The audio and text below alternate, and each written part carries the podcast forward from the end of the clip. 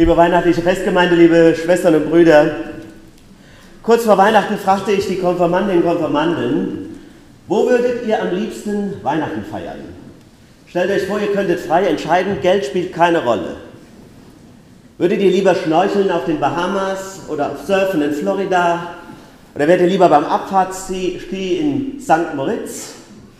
Was wäre der coolste Ort an Heiligabend? Da sagen fast alle wie aus der Pistole geschossen, vielleicht können Sie sich denken, daheim sein. Weihnachten wollen wir daheim sein, zu Hause. Ist das nicht interessant? Irgendwie rührend, oder? Wenn die coolste Location am heiligen Abend zu Hause ist, dann habe ich natürlich eine Frage. Was wollt ihr alle hier? Tja, oder könnte es vielleicht sein, dass auch die Kirche, dass auch der Glaube, ja, dass auch Gott ein Stück zu Hause ist? Eine steile These zugegeben. Sorry, dass ich sie Ihnen zumute, aber ich kann nichts dafür. Ihr wolltet ja unbedingt hierhin. Aber liebe Freundinnen und Freunde, Sie können sich denken, dass das für mich natürlich keine Frage ist. Selbstverständlich. Natürlich ist der Glaube ein Zuhause. Davon bin ich fest überzeugt. Und ich wünschte mir, ich könnte es auch euch vertraut und lieb machen. Vielleicht ist es längst so, dass das auch eure Empfindung ist. Wir vergessen es nur so oft über das ganze Jahr. Die vielen Ablenkungen, der Stress, das ganze Hin und Her unseres Lebens. Aber in Wirklichkeit seid ihr hier zu Hause, auch zu Hause. Jesus Christus steht an der Klingel. Dieses Haus trägt seinen Namen. Wenigstens an seinem Geburtstag muss man doch mal vorbeischauen. Schön, dass ihr da seid. Welcome at home. Welcome at home, sagt der Pfarrer zu seiner Gemeinde an Heiligabend. Welcome at home sagen aber auch die Eltern zu Joschka und Katrin. Die beiden Eltern sagen das zu ihren Kindern und sind, die Kinder sind nämlich letztes Wochenende nach Hause gekommen, sonst städten sie gern um die halbe Welt waren schon vor dem Abi in Chile und Australien, ist ja heute so üblich, okay, man muss ja mithalten, war nicht so ganz CO2-neutral, das Praktikum, der Schüleraustausch, aber egal. Man kann ja mal demonstrieren, was man dann macht, ist nochmal eine andere Nummer. Jetzt aber sind sie ja schon so groß und sie studieren in Dresden und in Münster. Und wo feiern sie Weihnachten? Klar, in Godesberg. Logo haben sich aufgemacht wie Maria und Josef. Die sind ja auch nochmal dahin, wo sie herkamen. Aber Joschka und Katrin folgen keinem Gebot des Kaiser Augustus, sie folgen dem Gebot ihres Herzens. Und das sagt ihnen, an Weihnachten geht's ab nach Hause. Endlich wieder Riefkoche und Kölsch. Alte Freunde treffen beim Abglühen. Und dann auch ins Rien gestern. Und heute mit Kopfweh und zwei Aspirin wieder hoch. Ist aber nicht schlimm. Die Eltern sind glücklich und die Oma erst. Aber es mischt sich ein kleiner Zweifel in ihre Herzen. Ist Godesberg noch ihr Zuhause? Oder sind sie vielleicht rausgewachsen aus der alten Welt? Joschka ist geschockt. Papa will doch tatsächlich sein Büro vergrößern und meldet Ansprüche auf sein altes Zimmer an. Für die paar Mal im Jahr, wo er nach Hause kommt, könne er doch auch im Zimmer seiner Schwester schlafen. Wie bitte? Joschka flippt aus. Geht's noch? Tja, so ändern sich die Zeiten. Maria und Josef hatten auch kein eigenes Zimmer mehr. Sie tigern von Hotel zu Hotel, alles ist dicht. In Bethlehem sind sie schon länger nicht mehr zu Hause. Nazareth heißt ihre Heimat jetzt. Und Jesus wird da aufwachsen. Aber wo ist eigentlich Jesus zu Hause?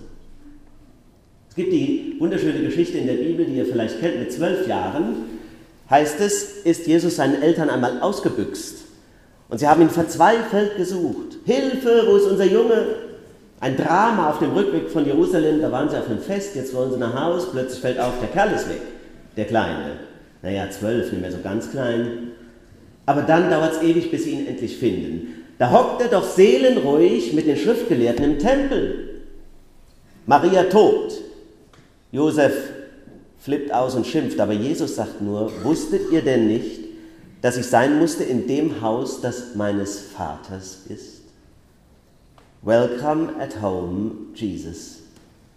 Eines der wesentlichen Botschaften Jesu, dass er wusste, dass er von seinem Vater kam und auf ihn zuging. Viel mehr war es wahrscheinlich nicht, um ihn Gottes Sohn zu nennen. Und wenn es so tief in unserem Bewusstsein verwurzelt wäre, dass wir quasi das Ziel unseres Lebens in unserem Ursprung finden, also ein neues Bewusstsein für unsere Heimat hätten, dann wären wir eben auch Kinder Gottes, sind wir auch, auch ohne es zu wissen. Aber es beruhigt ungemein, wenn man es wieder klar hat. Wie ist das mit uns? Wo sind wir zu Hause?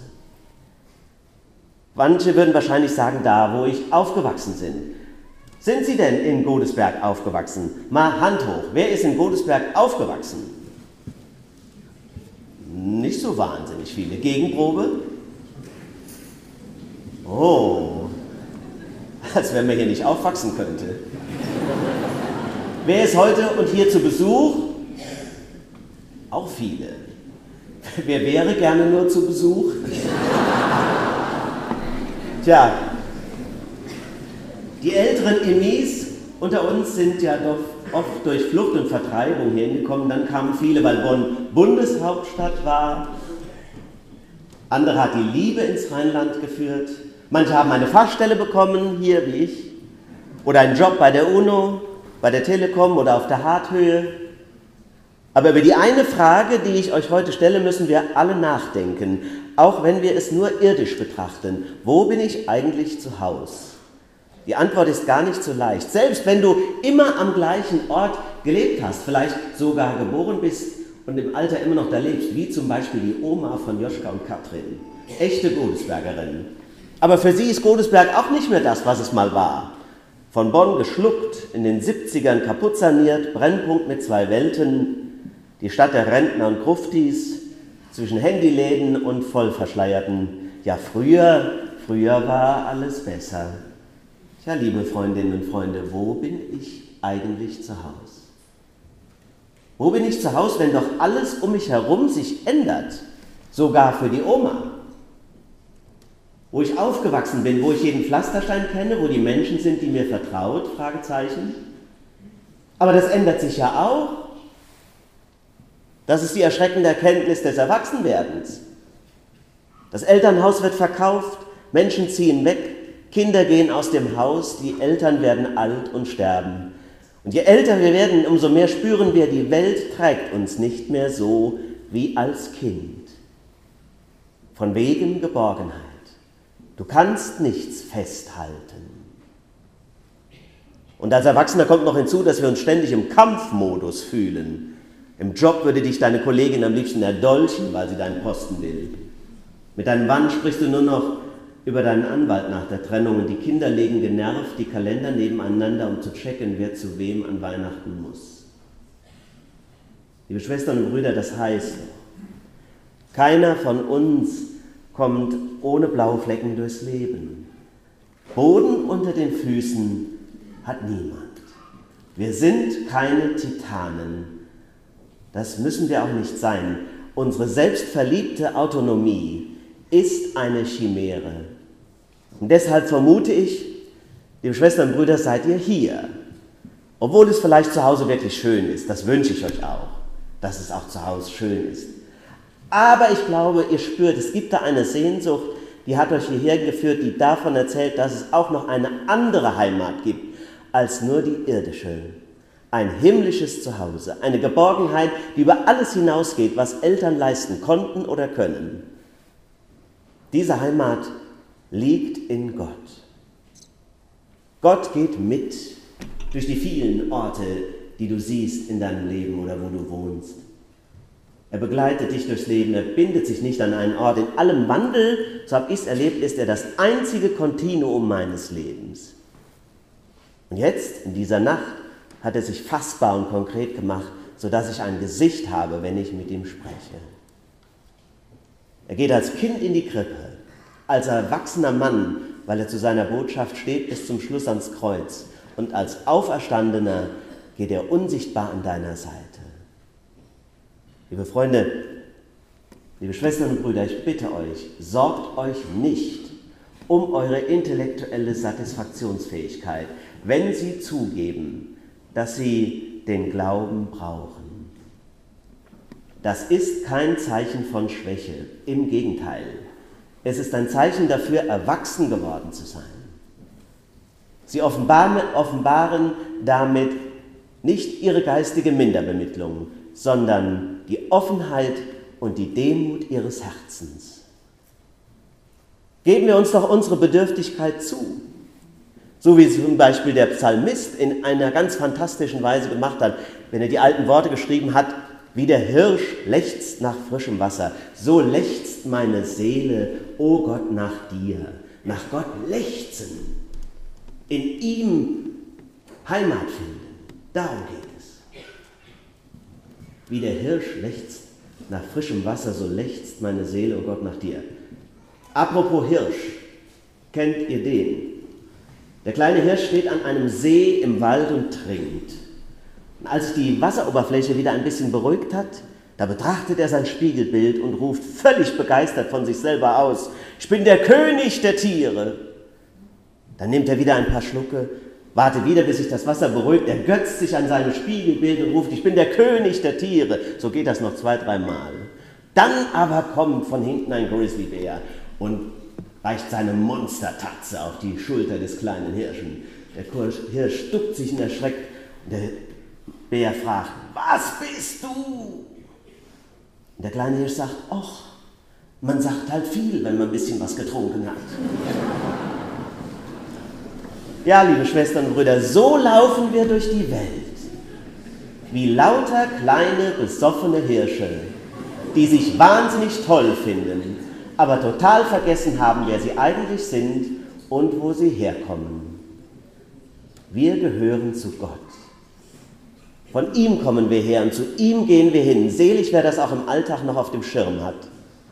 Gott ist unsere wichtigste Heimat und dazu schenkt er uns, und das ist ein besonderer Grund, um dankbar zu sein, noch viele irdische Übergangswohnheime, wie zum Beispiel hier in Godesberg. Katrin denkt beim Aufwachen heute Morgen, du kriegst das Mädchen aus dem Rheinland, aber das Rheinland nicht aus dem Mädchen. Hier gehöre ich eigentlich hin. Und Joschka muss schmunzeln, wenn er an seinen Studienort denkt. Münster in Westfalen. Er studiert da gern, aber er weiß auch, richtig dahin gehören tue ich nicht. Denn was ist der Unterschied, wenn sich zwei Westfalen treffen oder wenn sich zwei Rheinländer treffen? Treffen sich zwei Westfalen, sagen sie morgens, na, was müssen wir denn heute arbeiten? Wenn zwei Rheinländer sich morgens treffen, sagen sie, wo gehen wir denn heute Abend hin? Heute Abend gehen wir in die Kirche, denn da gehören wir hin. Jesus hat einmal gesagt, Füchse haben Baue, die Vögel haben Nester, aber der Menschensohn hat nichts, wo er sein Haupt hinlegen kann. Damit ist sein Leben ein Exempel und Paradigma unserer Existenz. Öffnen wir uns deshalb für diesen Gott, der in der Heimatlosigkeit Geborgenheit schenkt. Finden wir Heimat und in der Bindung zu ihm. Er ist es nämlich, der unser Leben hält und der es trägt. Frohe Weihnachten. Frohe Weihnachten allen, die diese Heimat in ihrem Herzen tragen. Frohe Weihnachten allen, die noch auf der Suche sind. Und frohe Weihnachten für jeden von euch, denn euch ist heute der Heiland geboren, welcher ist Christus, der Herr. Amen.